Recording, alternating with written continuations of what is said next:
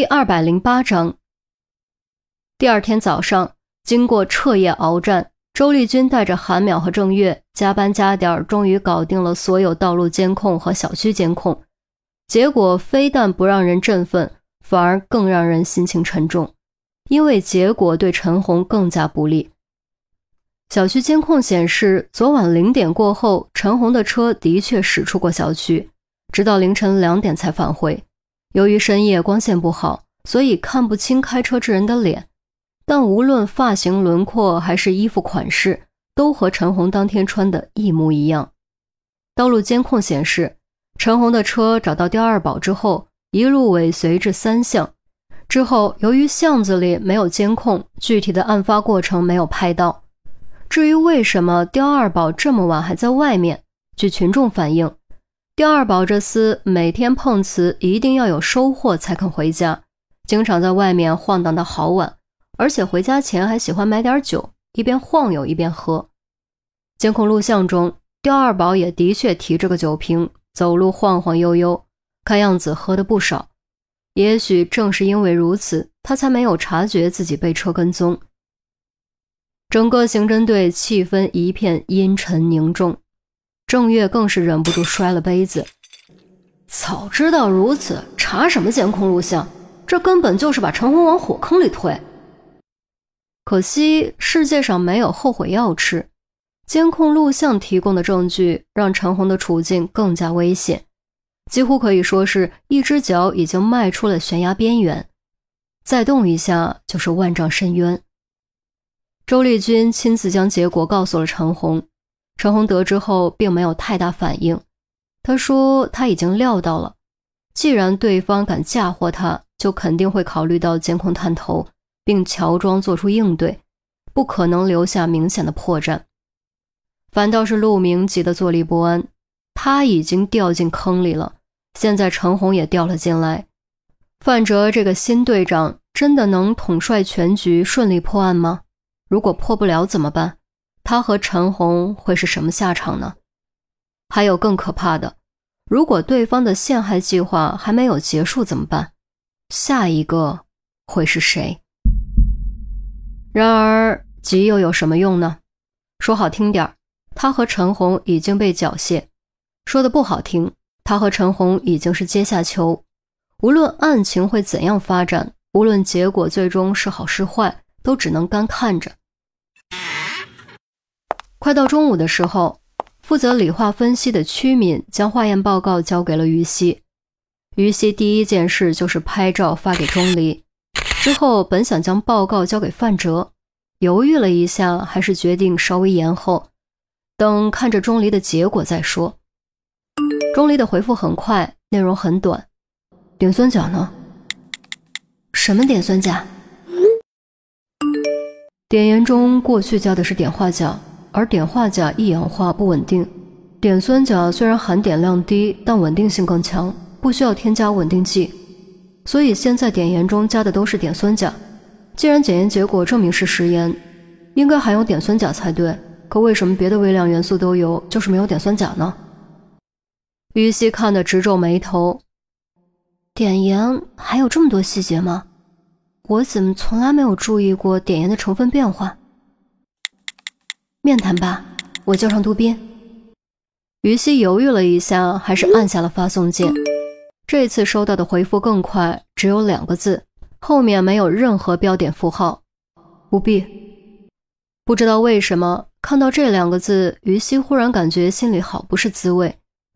他承认，昨天听完范哲的那些分析，他的情绪很不稳定，脑子里乱糟糟的，在宿舍对钟离的反应有些过激。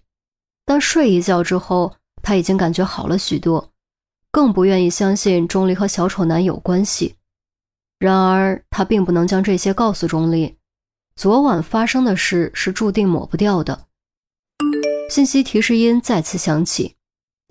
我想我明白了，凶手使用的不是加碘盐，而是无碘盐，所以才没有碘酸钾成分存在。也许凶手自己都没有注意到这一点，却因此留下了最大的破绽。什么意思啊？现在家家户户基本上都用的加碘盐，很少有人用无碘盐，而使用无碘盐必须通过大量海产品摄入碘，否则就会造成碘缺乏。陆队家的冰箱里没有见到海产品，死者家的冰箱里也没有见到海产品，两家的盐肯定是加碘盐。你的意思是，凶手有吃海产品的习惯，所以使用的是无碘盐？没错。你还记得第一次去二零一走访老太太客气挽留时说的话吗？留下来吃饭。于西只记得意思，不记得具体内容。他说他刚买的海带。钟离这次加上了感叹号，他的记忆力很好，清楚记得当时老太太说的话。海带。看到这两个字，于西当时醍醐灌顶，完全明白了钟离的意思。海产品、无碘盐、冰锥的融化速度与距离限制，这一条条线索相互交错，就出现了一个焦点，而这个焦点正好指向金华小区 B 栋二零一的白上天。白上天在说谎。于西快速回复，心脏开始加速跳动，血液奔流全身，激动的双手都在轻轻颤抖。如果凶手真的是白上天，陆明就能洗脱嫌疑，重获自由，就能重掌刑侦队。先去化验他家的盐，如果是五碘盐，并且微量元素匹配，就说明他在说谎。他在时间上将我们带进了一个误区，他才是真正的凶手。钟离的信息自此停止。于西太激动了，没想到钟离通过小小的一张化验单，竟然推理出了这么多信息。他一边往外跑，一边给杜宾打电话。喂，快点出来，跟我去一趟金华小区。我知道凶手是谁了。什么？你知道了？是？楼上大办公室里，杜斌惊得豁然站起，可惜还没问完就被挂断了。考虑到昨晚的事，他猜测可能与钟离有关，情急之下也顾不上给范哲汇报，抓起衣服就往外跑。就在警车如脱缰野马狂奔而出的时候，钟离正独自站在窗前，望着天空中排成人字南飞的大雁。这就要离开了吗？钟离喃喃自语。当这一排大雁飞过之后，忽然发现又有一只大雁出现在视野中。它是那么孤独，身边没有任何同伴，速度也慢许多，却依旧在努力的飞，努力的追赶。